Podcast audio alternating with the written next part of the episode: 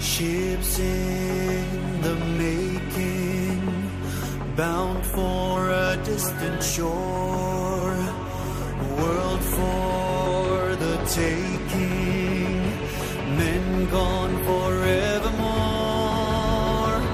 boarding and setting sail. Sexto Continente. Dirigido por el obispo de Orihuela Alicante, Monseñor José Ignacio Munilla.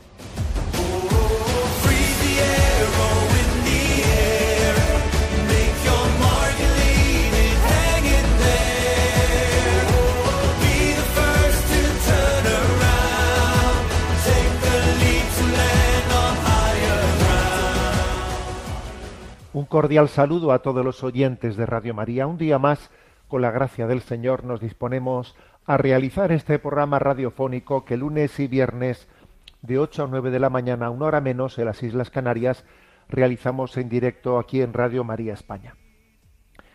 Bien sabéis los que sois oyentes habituales que este programa tiene una vocación de intentar, pues con toda la humildad del mundo y con todas las limitaciones también de, que, de quienes conformamos, de quien realiza este programa, intentar llevar la luz de la doctrina social de la Iglesia para entender, tener un juicio crítico sobre eh, pues el decurso cultural, social, político.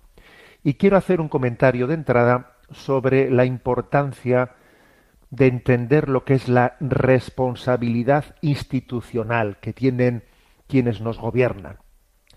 Quienes nos gobiernan, sean cuan sean las administraciones, al servicio de quién están, de las personas que les han votado o de, o de, todo el conjunto de la sociedad. Una vez que fueron elegidos, hasta que fueron elegidos eran candidatos de un partido político. Pero una vez que fueron elegidos, a partir de ese momento ya se convierte pues, en presidente de gobierno o en presidente bien sea del gobierno central o autonómico o, de, o alcalde de un ayuntamiento o presidente de una diputación, lo que fuere. En el momento en que alguien es, es elegido, es investido, el conjunto de la sociedad dice, este es el presidente de España, este es el alcalde de la ciudad, este es el presidente de la diputación. En ese momento pasa a tener una responsabilidad institucional. Por cierto, esta noche eh, se han hecho públicos los resultados de Brasil, ¿eh?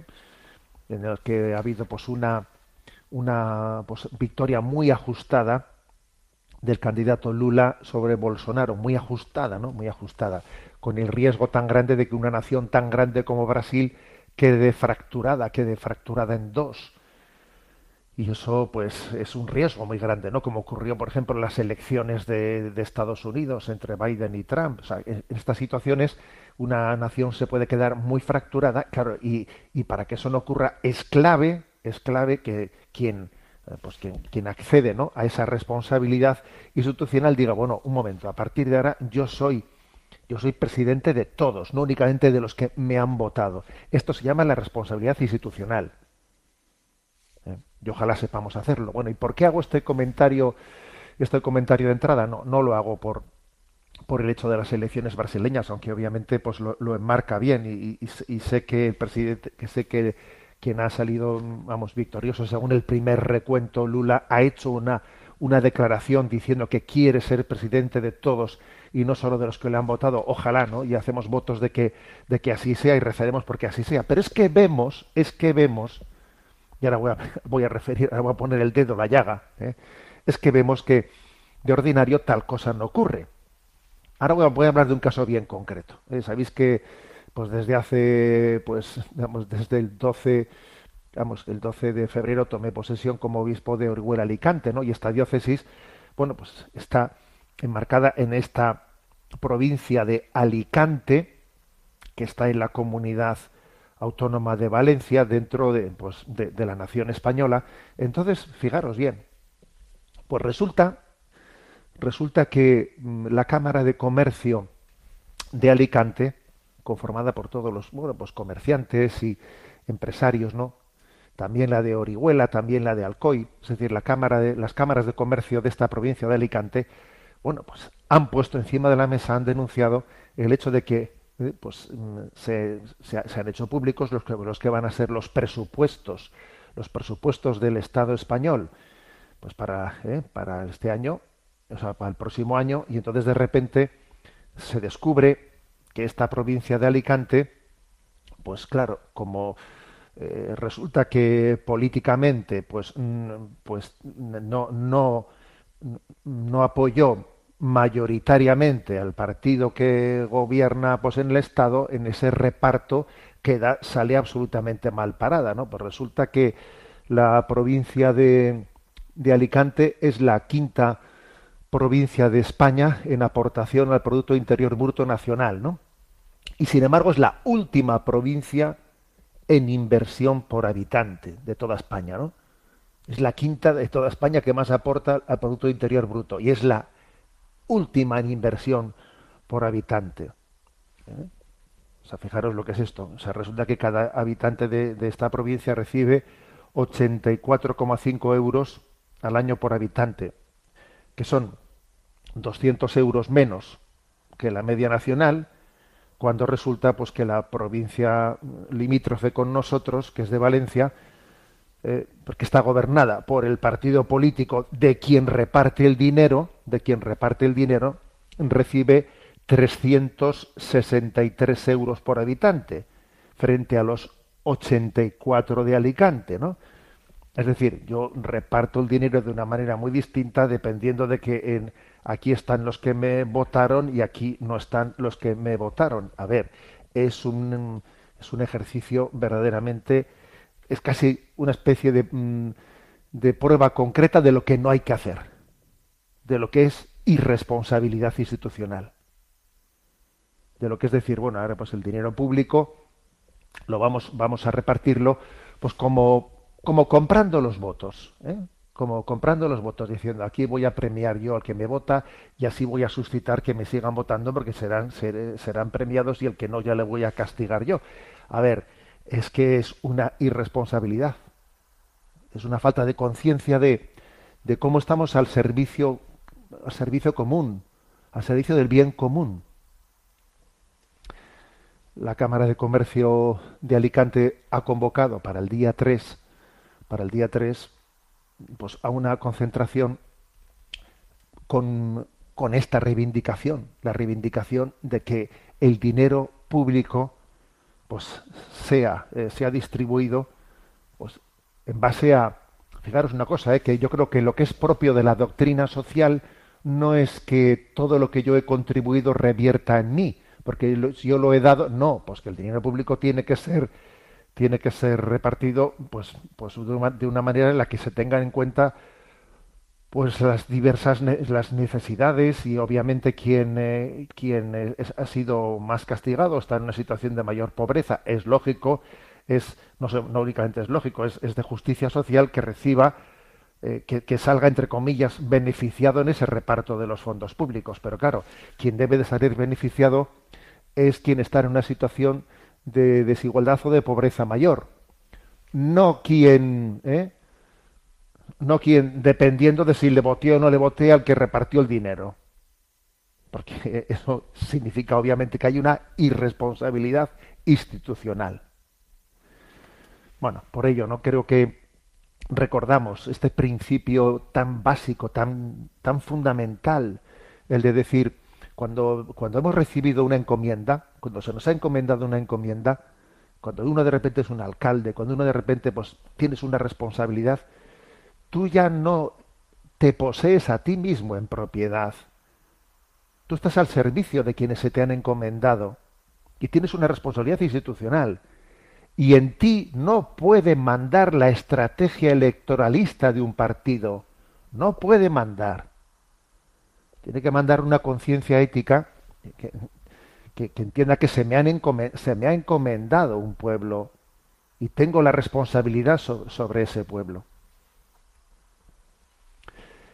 Sexto Continente es un programa que tiene interacción con los que sois usuarios de redes sociales, en Instagram y en Twitter a través de la cuenta arroba obispo munilla, en Facebook a través del muro que lleva mi nombre personal de José Ignacio Munilla, y los programas anteriores de Sexto Continente los podéis conseguir tanto en el podcast de, Radio María como en el canal de iVox. Eh, allí hay un canal que tiene el nombre de Sexto Continente, donde están todos los programas anteriores. Y además también se puede acceder desde la página web multimedia www.enticonfio.org. Bueno, voy a hacer un comentario, un comentario mm, interesante, un comentario sobre, una, sobre un encuentro muy interesante que tuvo el Papa con seminaristas y sacerdotes la semana pasada, o, mm, sí, la semana pasada exactamente, en la que, bueno, pues se le hicieron diez preguntas al Papa, diez preguntas de las que todas ellas podían ser, pues, pues comentadas, ¿no? Pero hay una que me pareció, pues, muy original, sobre, que era del tipo comunicativo, de, de comunicación, ¿no? Y entonces, pues, era la, pregunta sexta entre las diez preguntas que se le hicieron al Papa. Entonces, al Papa le preguntan lo siguiente, ¿no? Podríamos hablar eh, sobre qué gestos, o sea, cómo uno comunica bien, ¿no? Entonces, unos seminaristas que también se están formando en comunicación, ¿eh? en comunicación, le preguntan al Papa alguna clave sobre, sobre, sobre cómo comunicar bien, ¿no? En concreto le dijeron, Papa Francisco, durante estos años en Roma, junto con un hermano mío, seguimos a un grupo de chicos después de la confirmación en una parroquia cercana. Ambos venimos de otros países. Un día un joven me dijo, ¿pero te has dado cuenta de que él, refiriéndose al otro hermano, habla mejor italiano que tú? En su lugar utiliza mejor las manos y los gestos. Con este comentario de un joven comprendí que la evangelización es tan importante hablar bien como acompañar el discurso con las manos. Las palabras importan tanto como los gestos, y quizás para los italianos son los gestos los que acompañan a las palabras.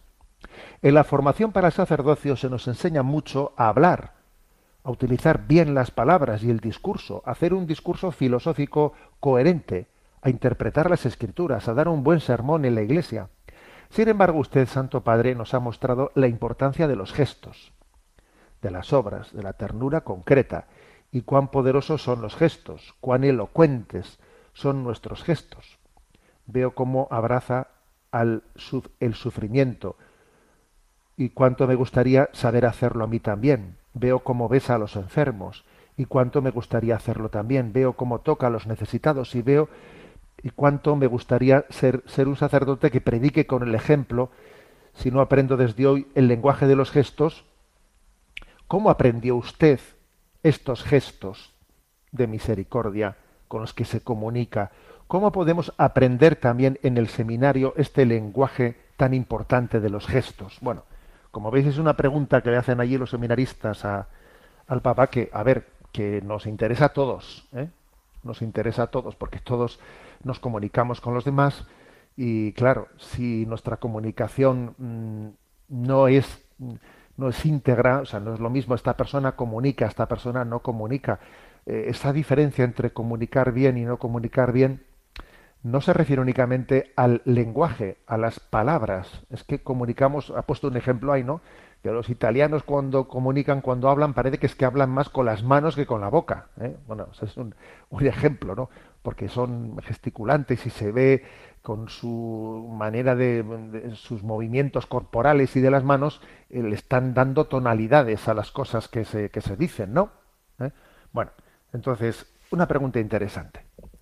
No voy a leer toda la respuesta del Papa porque, pero en, destaco, extraigo de ella, extraigo pues una perla, eh, lo que me parece que es una perla que conviene reflexionarla. Entonces él dice, hay tres lenguajes que te muestran la madurez de una persona. El lenguaje de la cabeza, el del corazón y el de las manos tres lenguajes. ¿eh? Bueno, está dicho en sentido simbólico, ¿eh? está dicho en sentido simbólico. No penséis que es el de la, del lenguaje de la cabeza, consiste en inclinar un poquito la cabeza o cabecear, o no, no se refiere a eso. ¿eh? Lo explico, lo, lo, explica el Papa de la siguiente manera. Tres lenguajes que, hay, que tienen que estar integrados en la comunicación. El lenguaje de la cabeza, el lenguaje del corazón y el lenguaje de las manos. El lenguaje de la cabeza es pienso lo que siento y hago. El lenguaje del corazón es siento lo que pienso y hago. Y el de las manos es hago lo que siento y pienso. ¿Mm? Bueno, lo, lo comento así brevemente, ¿no? El lenguaje de la cabeza. Pienso lo que siento y hago. ¿Eh? Es decir, que para poder comunicar bien, para tener una madurez, ¿eh? una madurez en la comunicación, es necesario, pues, no dejarnos llevar únicamente, no dejarnos llevar a arrastrar de esta cultura sentimental, ¿eh? como si la autenticidad y la sinceridad eh, fuese exclusivamente, pues, tengo que ser auténtico y tengo que dejarme llevar por mis sentimientos que es muy típico, ¿eh? Muy típico. Esto es, el, esto es el la, aquella famosa película del Club de los Poetas Muertos. El Club de los Poetas Muertos que plantea, ¿no? Pues que, el hombre es, mm, es sentimiento y entonces eh, la madurez consiste en dejarte conducir por tus sentimientos, no por tu cabeza, sino por tus sentimientos. Bueno, pues es una catástrofe, ¿eh? Una catástrofe. Mis sentimientos tienen que ser racionales. Dice, ¿no? El lenguaje de la cabeza es pienso lo que siento. O sea, mis sentimientos tienen que estar iluminados por la razón, tienen que ser racionales. Yo educo también, educo mis sentimientos, los educo. Los, los, sentimientos no son algo que, no, es que los sentimientos están fuera, fuera del control de la voluntad y están fuera de la iluminación de la razón. No, señor, eso no es verdad. Nosotros todo está integrado. Entonces, decir que mis sentimientos, ¿no? Es que, claro, yo tengo unos sentimientos de odio hacia esta persona y ¿qué le voy a hacer yo? Pues yo tengo que ser sincero y le odio y le odio y se ha acabado. Pues no, señor. Eh, los sentimientos tienen que, desde la razón, hay que iluminar unos sentimientos y desenmascarar su irracionalidad o, educarlos, conducirlos, eh, purificarlos. Entonces dice, ¿no? El lenguaje de la cabeza es pienso lo que siento y lo que hago y lo que hago. Es decir, no es primero hago una cosa y luego ya esa especie de tendencia precipitada, ¿no? Que, que, existe muchas veces, ¿no? Primero, primero, eh, primero pego un tiro y luego después de haber pegado el tiro ya empiezo a plantear lo que ha ocurrido. No, primero has pegado un tiro, has hecho algo que no debías de haber hecho sin haberlo pensado. El discernimiento tiene que preceder a la acción, a la acción.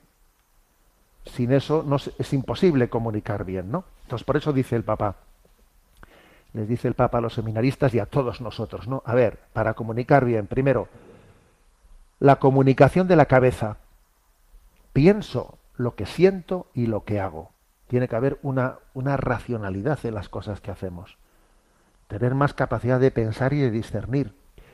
Posiblemente esto suponga que uno, eh, hasta que no vaya, no vaya alcanzando esa madurez, tiene que aplicar eso de mm, cuenta 10 antes de responder. No hagas las cosas demasiado rápido porque tengo la experiencia de que si, si me repienso las cosas, las hago de otra manera. No eh, así a, primera reacción, a primera reacción no suele, no, tengo la madurez suficiente de que sin un tiempo intermedio de reflexión sea capaz de hacer o, o debido o que mi primer sentimiento sea el adecuado. No, bueno, pues uno tiene que tener paciencia consigo mismo y hasta que vaya alcanzando una madurez, pues necesita no precipitarse y no dar la primera reacción como buena. ¿eh? Que, que, nos quitemos eso de la cabeza, ¿no? Que mi primer impulso, mi primera reacción sea la buena, eso supone madurez. Y es mucho suponer que la tenemos, ¿eh? Por eso conviene, ¿eh? pues dice, lenguaje de la cabeza, pienso lo que siento y hago. ¿eh? Desde pequeños nos lo dijeron muchas veces esto, ¿eh? piensa las cosas dos veces. Antes de hacerlas, antes de decirlas, antes de... Piensa las cosas dos veces, ¿no? Que en el fondo es no te dejes arrastrar por el sentimiento. No te dejes arrastrar, sino que educa el sentimiento desde la racionalidad. En segundo lugar, dice el Papa, lenguaje del corazón. lenguaje del corazón es siento lo que pienso y hago. Fijaros bien, ¿eh? siento lo que pienso y hago. A ver, eh, no basta con tener un pensamiento frío y racional, no basta con tener unas convicciones teóricas. Eso, eso, que yo, eso que yo creo debo, debe de ser también una inteligencia sentiente. ¿eh? O sea, tiene que tener corazón. Si yo estoy predicando yo predico, ¿no? Pues, pero con una frialdad, estoy hablando de cosas, pues yo qué sé, pues imagínate, ¿no? Pues de, de, de lo que es nuestra fe en, Cristo Redentor. Y hablo pues con una no sé con el lenguaje propio de, de un libro ¿eh? de un libro y no y no estoy mostrando que en ello me va la vida que esto me conmueve el corazón no a ver pues es que mi lenguaje de comunicación es que tengo que sentir lo que pienso sentir lo que pienso. Dice él no este es el lenguaje del corazón. Siento lo que pienso y hago también siento lo que hago, es decir, las cosas que hago las disfruto. Hago una cosa disfrutándola, ¿eh? entendiendo que, que, esto que Dios me ha permitido realizar es una gozada el poder hacerlo. ¿eh? Siento como un privilegio, es, mi alegría, la alegría de mi corazón hacer esto. Dios me ha, eh, Dios me ha encomendado hacer esto, pues pues por ejemplo, yo ahora hacer este programa, o tú estás ahora mismo trabajando en la oficina, o estás eh, en casa haciendo las labores eh, domésticas, o donde estés, pero, pero disfrútalo, o sea, siéntelo, siéntelo como una, o sea, siente que, que, que estás siendo conforme a lo que en conciencia sabes que tienes que hacer en este momento, Dios te lo ha encomendado, Estás sintiendo lo que piensas y estás sintiendo lo que haces, ¿no? Y esto, esto es muy importante, porque esto, es, es lo propio de una persona enamorada. Es una persona enamorada de lo que hace y de lo que piensa. Y claro, que alguien sea enamorado de lo que hace y lo que piensa, comunica de una manera muy distinta. ¿eh? Me habéis escuchado muchas veces eso de que solo los enamorados se enamoran. ¿eh? Tan enamorado de eso en lo que crees en vez de afirmarlo de una manera que estoy, leyendo el libro. Aquí tengo un manual escrito y en este manual me toca decir esto. A ver, tú no sientes lo que piensas entonces. Estás leyendo unas frases de manual.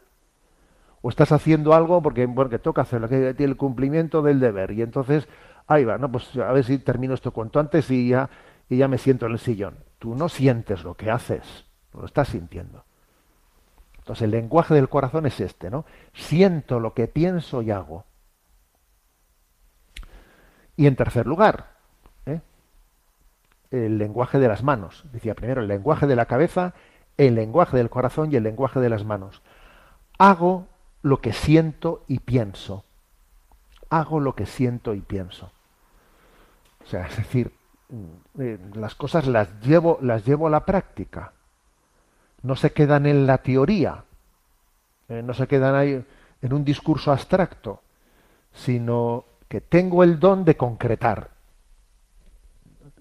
Y al final, pues traducir en cosas muy pequeñas y muy concretas, ¿no? En todo amar y servir, en todo amar y servir, porque al final soy, soy también lo que hago.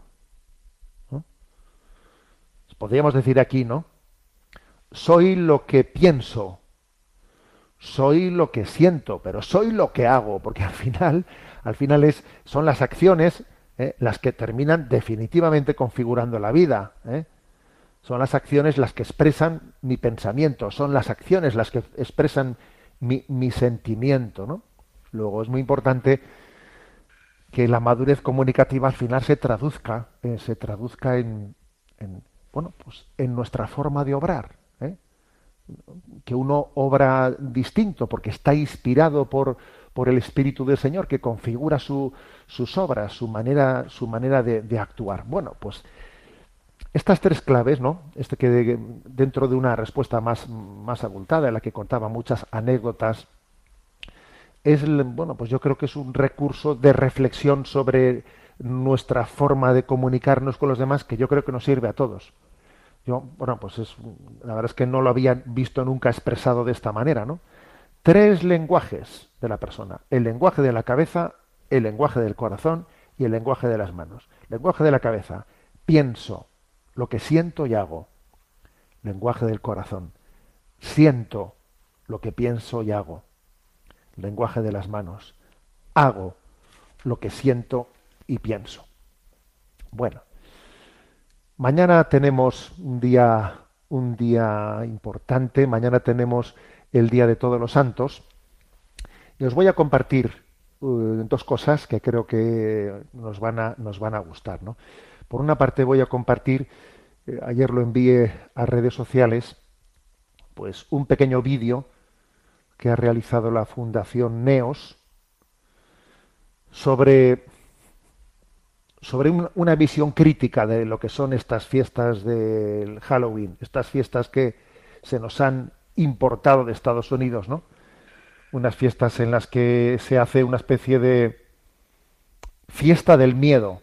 A ver si nos disfrazando, nos disfrazamos dándonos miedo unos a otros, ¿no? Es increíble cómo vamos perdiendo nuestras raíces culturales, que de repente aquí vienen unas fiestas de Estados Unidos totalmente ajenas a nuestra cultura y todo el mundo ahí disfrazándose de Drácula y no sé qué. Bueno, en fin, también muestra un poco nuestra fragilidad interior, ¿no? Nuestra, nuestra quizás falta de identidad fuerte. Pero, vamos, yo he enviado este vídeo ahora os voy a compartir en... Claro, obviamente no vais a poder ver la imagen, pero sí, eh, pero sí escuchar el, eh, el texto, que creo que es muy, muy elocuente. Compartí este vídeo con, con un mensaje ¿no? que he enviado a redes diciendo, la crisis del COVID fue manipulada al servicio de la estrategia del miedo. Me niego ahora a celebrar el miedo. Yo celebro la vida. Yo celebro la santidad. Celebro la santidad. Sé que en muchas parroquias, en muchos lugares, se hace un esfuerzo, ¿no? Pues para responder esto del Halloween desde el Halloween, desde, desde una alternativa que es vamos a, a celebrar el Día de Todos los Santos vistiéndonos a los niños de santos, ¿no? Halloween fre- frente al Halloween.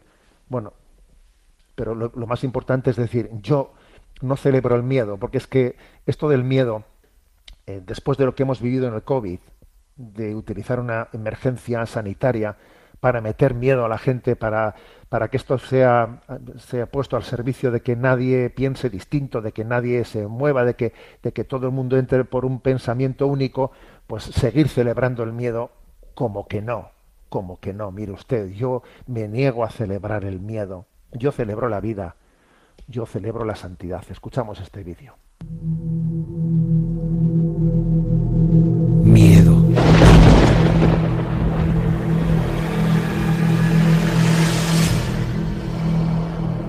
Miedo a gastar, miedo a salir, miedo al futuro, a la inflación, al apagón, a la guerra.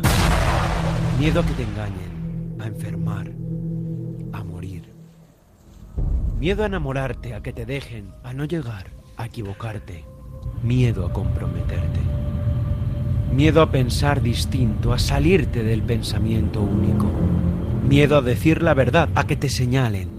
Miedo a rezar, a que te denuncien. Miedo a ser libre, a ser tú. Meten miedo, lo inculcan y hasta lo celebran. Pero, ¿y si decimos que no? ¿Que basta ya? No tengáis miedo. No tengas miedo a defender la verdad, la vida, la familia, la justicia, a defender la libertad, a decir sin complejos lo que piensas, a sentirte orgulloso de tus orígenes, de tu lengua y de tu fe. Sé valiente como lo fueron tus padres, tus abuelos, habla de ellos. Recuérdales, recuerda todo lo que lucharon y todo lo que te dieron. Presume de ese hermano, de ese hijo que se fue antes de tiempo, de todas esas personas que no llegaste a conocer, pero que han sido un ejemplo de vida. Ellos jamás tuvieron miedo de defender aquello en lo que creían. Celebra lo que de verdad importa, porque no hay libertad sin raíces, ni progreso sin echar la vista atrás. celebra la vida y quítale la careta a la muerte. ¿Truco o trato?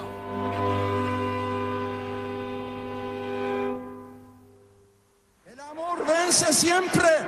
El amor ha vencido. Bueno, pues agradecemos ¿no? a la Fundación Neos que haya producido un, vídeo así porque ciertamente nos ayuda a expresarnos. A veces tenemos dentro de nosotros cosas que decir y viene alguien y le pone le pone letra o le pone también música, ¿no? Eso que necesitábamos expresar, ¿no? Si nosotros celebramos la vida, celebramos la santidad. Y aquí tenemos unos oyentes de este programa que han compuesto esta canción con motivo del Día de Todos los Santos. La comparto con vosotros. La santidad vence.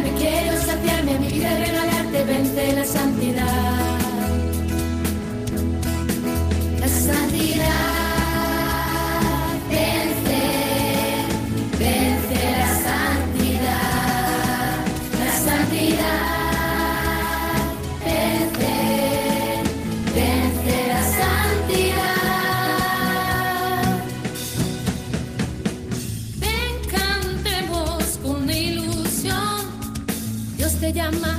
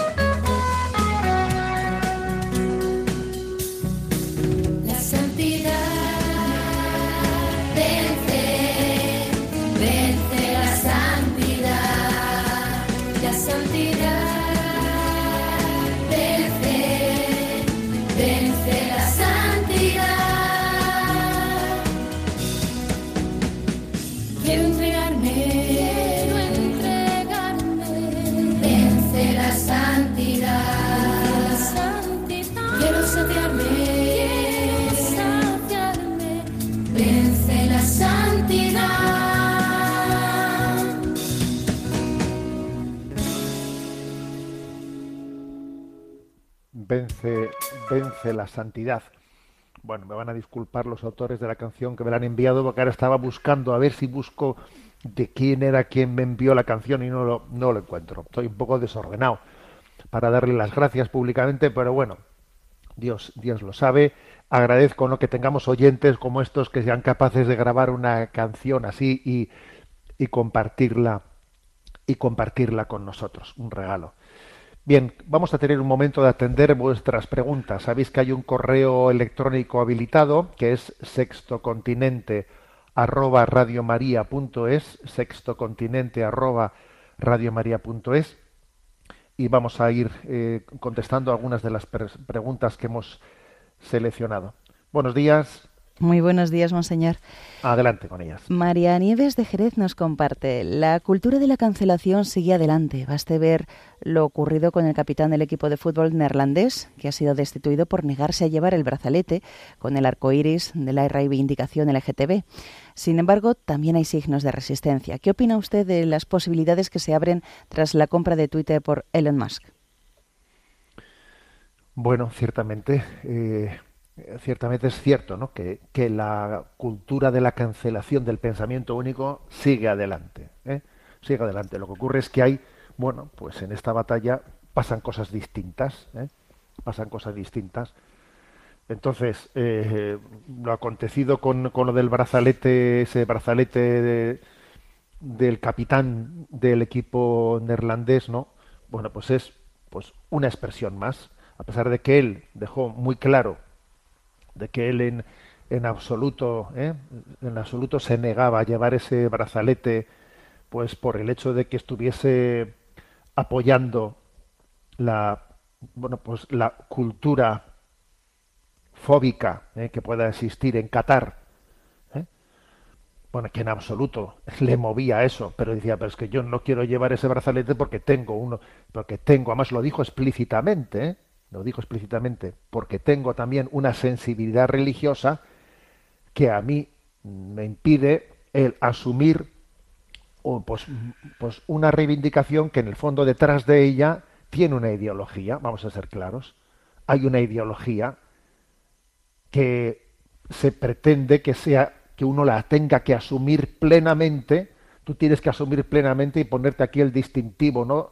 de ese lobby el lobby LGTB, te lo tienes que poner eh, pues en tu brazalete pues para quejarte frente a la actitud de Qatar que pues es irrespetuosa con las personas con tendencias homosexuales. Oiga, pues yo no tengo por qué asumir eh, el logo el logo del, del lobby LGTB para, para tener que mostrar mi queja frente a lo que en Qatar se ha podido hacer. No, yo, yo, quiero pensar por mí mismo. A mí no me tienen por qué imponer ¿no? que yo tenga que llevar ese brazalete. Consecuencia, eh, usted deja de ser el capitán, el capitán del equipo, ¿no? Bueno, pues ¿qué, ¿qué, es lo que quiere decir? Pues que estamos en un, en un gesto más de lo que es el pensamiento único en el que todo el mundo tiene que pasar por el aro y no hay capacidad de pensar por uno mismo.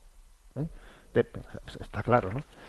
Entonces existen este tipo de, digamos, de signos de que, de que la cancelación, ¿eh? la cultura de la cancelación avanza, pero también existen otros signos, otros signos contrarios. Y por cierto, Religión y Libertad ha hecho un servicio muy bueno. El 27 de este mes publicaba eh, una referencia a cuatro victorias judiciales eh, en sentencias contra las amenazas de la cancelación, porque han ocurrido, que ha habido judicialmente algunas, eh, algunas victorias, como por ejemplo, pues la, de un predicador, un predicador evangélico, pues que en Glasgow le habían impedido eh, predicar en un estadio porque resulta que comenzaron las protestas de cancelación contra el predicador eh, y entonces el ayuntamiento cogió y, y clausuró la, predicación. Y entonces él ha ido a los tribunales y los tribunales le han hecho pagar al ayuntamiento que había cedido ante las presiones ¿eh? del pensamiento único, había cedido ante las presiones, le han hecho pagar una, una indemnización.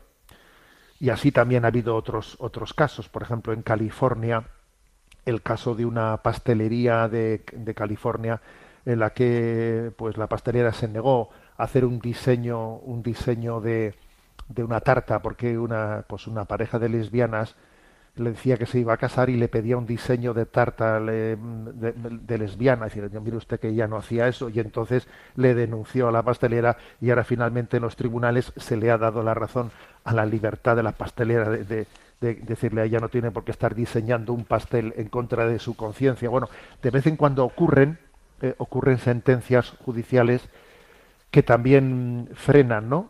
Frenan esa tendencia de pensamiento único, de pensamiento de la cancelación. Aquí el que no piense como conforme al pensamiento único va a ser cancelado.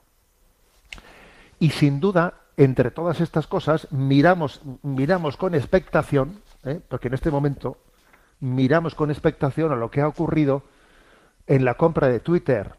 ¿Eh? El hecho de que Twitter haya sido comprado, pues ahora mismo no recuerdo el montante, pero es que ha sido una barbaridad de decenas, de decenas de miles de euros, de perdón, de millones, ¿no? Decenas de miles de millones de euros, ¿no? Ha sido comprado Twitter por Elon Musk, pues uno de los hombres más ricos del mundo, que es un hombre que se sale, ¿eh? o sea, que no se somete, no se somete a esa dictadura del pensamiento único.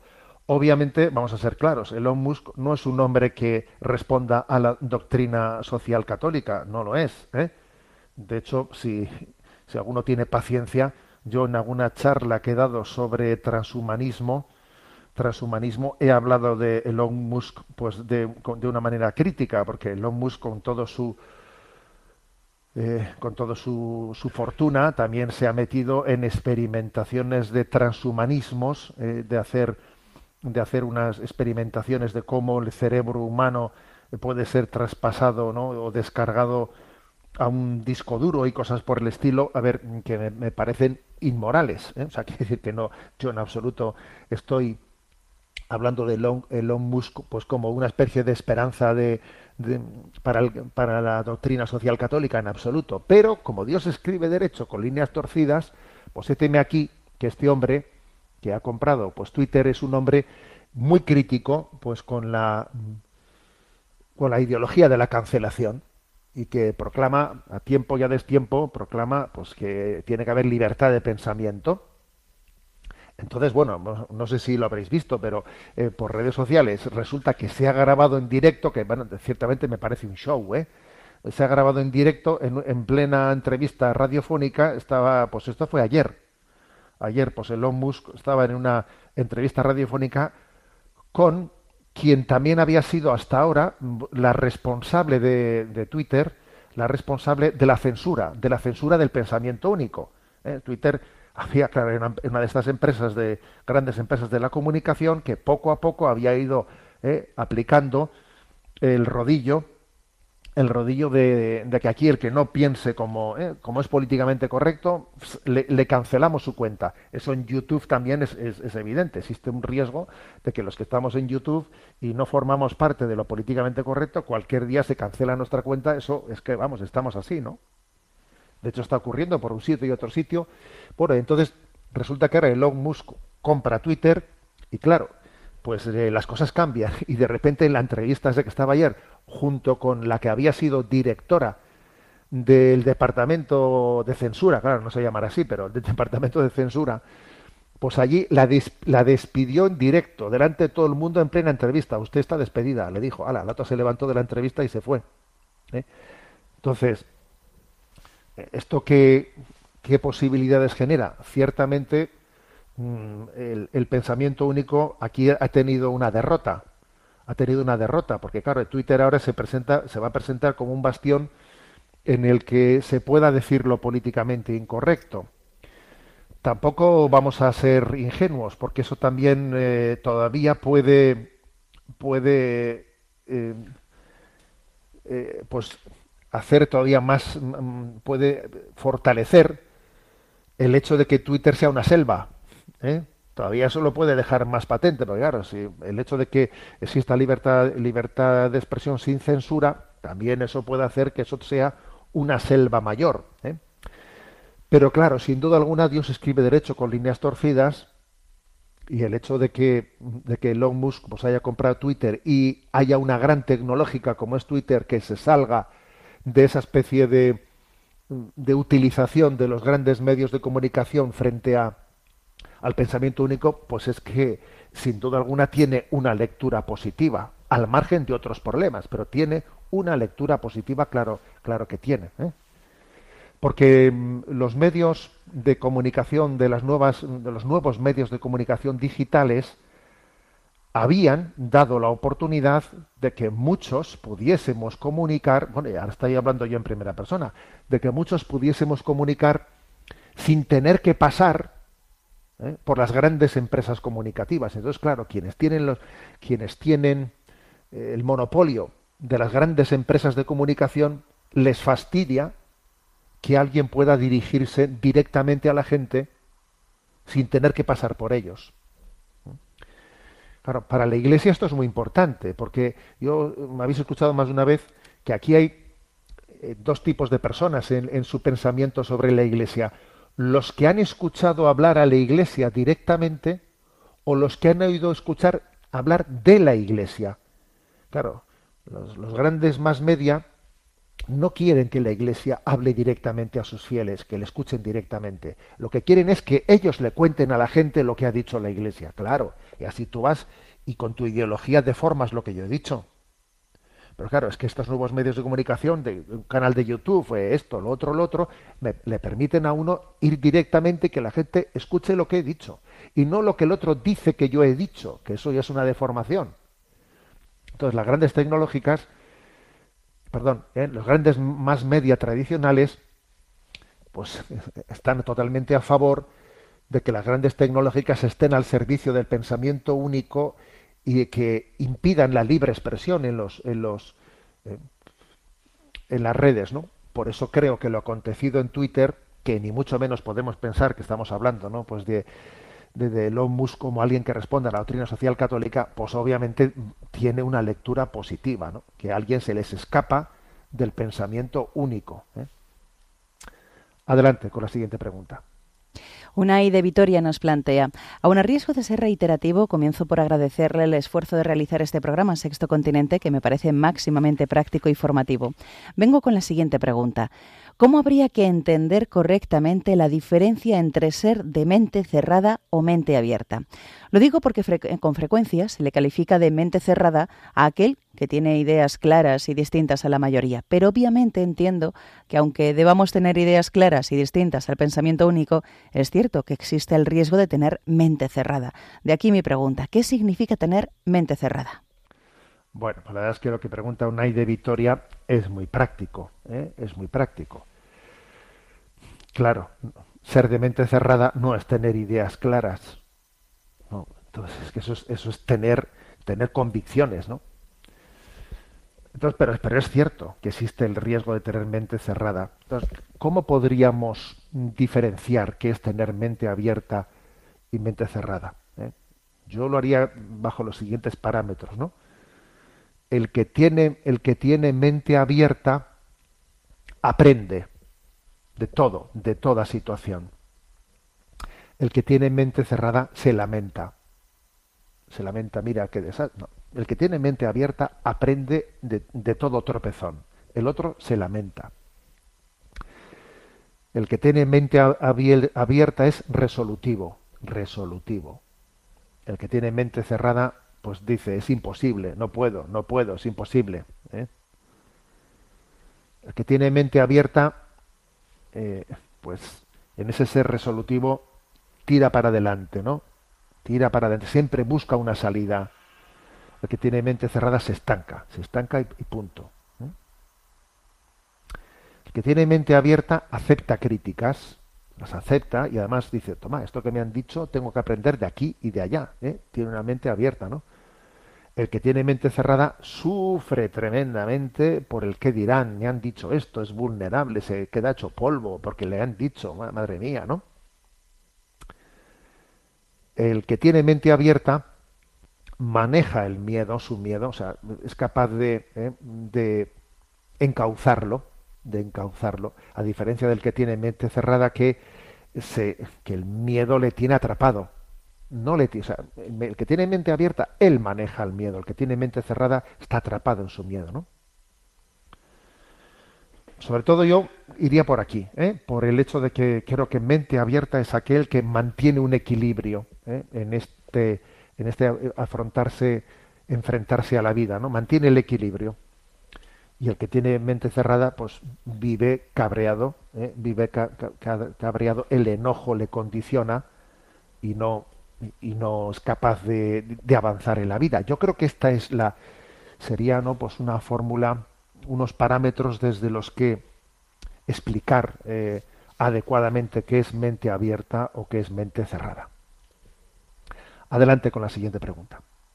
Silvana de Córdoba nos comparte. No terminé de entender bien el mensaje que envió usted a redes sociales en el que citaba una afirmación de Monseñor Luis Argüello, actual arzobispo de Valladolid, que decía Se fomenta el odio cuando se califica como delito de odio a la mera discrepancia. Le agradecería se explayase un poco en contextualizarla. Bueno, esa me parece una frase buenísima ¿eh? de Monseñor Luis Argüello, que a veces yo creo que tiene el don, pues es un obispo que tiene el don de, de, poder concentrar, ¿no? Pues, pues en pocas palabras, eh, pues un pensamiento que, que, no es fácil, ¿no? De, de, definir con exactitud. La frase que, que creo recordar, que esta frase la pronunció en, un, en una rueda de prensa, o no estoy seguro, se fue en, un mensaje en redes sociales, no, pero vamos, lo importante es el contenido. Se fomenta el odio cuando se califica como delito de odio a la mera discrepancia. O sea, es decir, bueno, si es, pues es por ejemplo lo que, pongamos el ejemplo del capitán del, de, este equipo neerlandés al que por no querer llevar el distintivo del arco iris le han dicho, pues tú no puedes ser capitán. ¿eh? A ver, y entonces, claro, en el fondo se le dice que él, ¿eh? él porque tiene esa discrepancia y no está a favor de esa campaña, entonces se le dice que él este, está como cometiendo un delito de odio frente a los homosexuales. Y dice, delito de odio, pero ¿qué delito de odio? Oiga, yo no estoy de acuerdo con esta campaña. Entonces, de aquí la frase de Monseñor Luis Argüello se fomenta el odio cuando se califica como delito de odio a la mera discrepancia. Tú, al, discriminarle a este futbolista, que si es capitán, perdona, es un capitán porque tiene la capacidad de ser capitán eh, dentro del equipo por sus capacidades técnicas futbolísticas y no por llevar o no llevar un brazalete. A veces le ha elegido capitán por eso, no por unas razones ideológicas. Entonces, entonces estás fomentando el odio cuando a él le calificas de delito de odio, cuando le calificas de estar odiando a los a, la causa homosexual, que no es verdad que esté odiando a nadie, sencillamente no está de acuerdo con una campaña ideológica en la que todo el mundo tenga que asumir un logo de un lobby.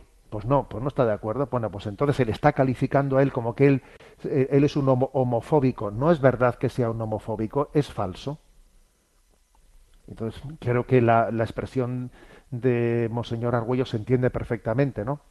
Se fomenta el odio cuando se califica como delito de odio a la, mera discrepancia. Bueno, vamos a tener nuestro momento Chesterton eh, y hablamos del el aforismo sobre la sinceridad. Con respecto a la, sinceridad, eh, él habla de, como de dos pruebas, ¿no? Dos pruebas de la sinceridad.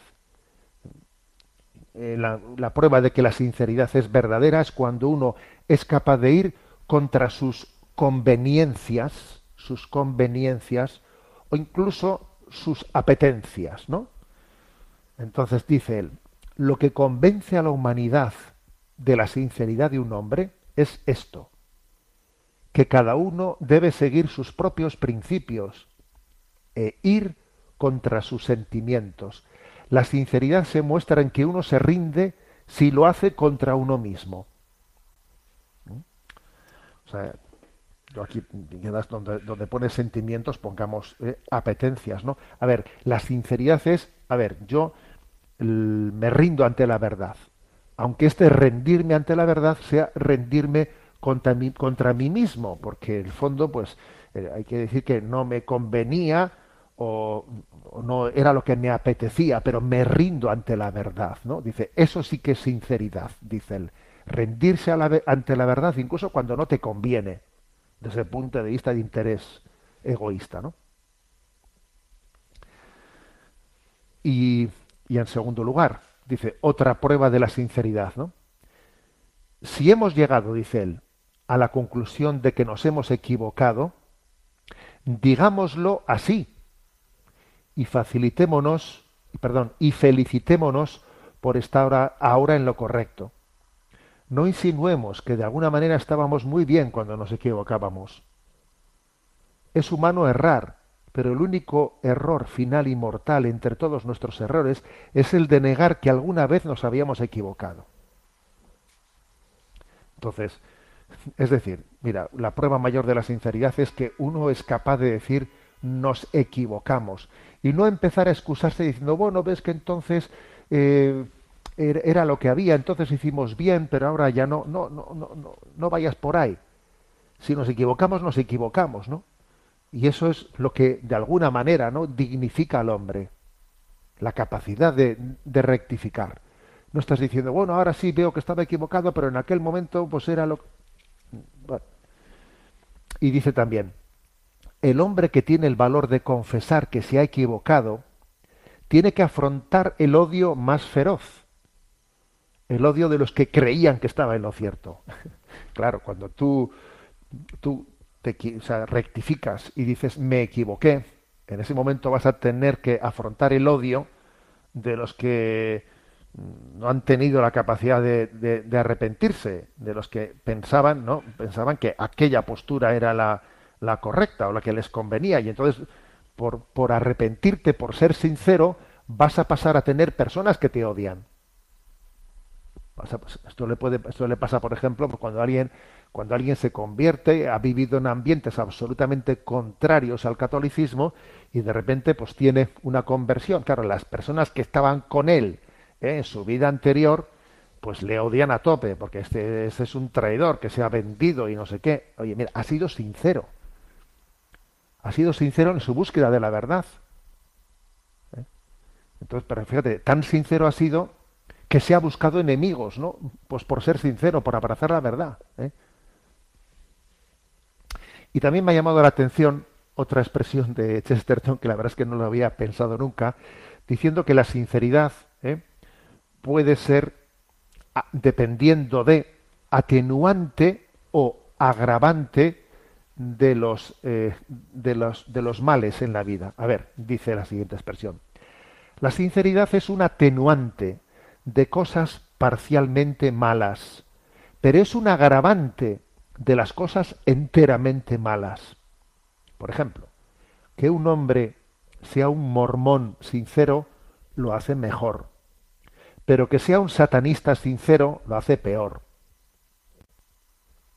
Hay teorías tan viles, hay creencias tan abominables que uno puede soportar su existencia solo negando su sinceridad. ¿eh? A ver, pues, mm, diciendo, mira, es curiosa esta expresión de Chesterton. ¿eh? La expresión es que eh, la sinceridad puede ser atenuante de cosas parcialmente malas, pero es agravante de las cosas enteramente malas. ¿eh? Por ejemplo, pues eso, cuando un terrorista, un terrorista dice yo, yo es que mato con plena, ¿eh? Eh, soy, quiero ser absolutamente coherente y entonces eh, mato porque porque entiendo que a esta persona hay que matarla y que y que no merece la pena vivir. A ver, cuanto más sincero seas, peor lo estás poniendo. ¿eh? Peor. Por eso dice él que la sinceridad es agravante de las cosas enteramente malas. Pero es verdad que la sinceridad es atenuante de las cosas parcialmente malas, porque alguien se está equivocando. ¿eh? Ha puesto el ejemplo, pues, dice Chesterton, un mormón. Bueno, no sé por qué dice un mormón, pero bueno, podría decir cualquier persona que esté metida en una secta ¿eh? y que él cree, cree que está obrando mm, con coherencia con su, con su conciencia. Entonces, de alguna manera, eh, esa búsqueda de sinceridad que tiene él, aunque sea equivocada, es un atenuante. Es un atenuante porque está equivocado pero sin malicia, creyendo, eh, creyendo que, que está buscando el bien. Pero obviamente en el caso del terrorista o en el caso del satanista que dice Chesterton no cabe, no cabe ese, eh, esa suposición de un error sin mala voluntad, sino que ahí se afirma eh, pues la sinceridad plena en la mala voluntad que uno mismo, ¿no? que uno mismo está ejerciendo. Bueno, tenemos el tiempo cumplido.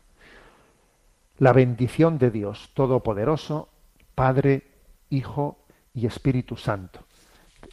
Alabado sea Jesucristo.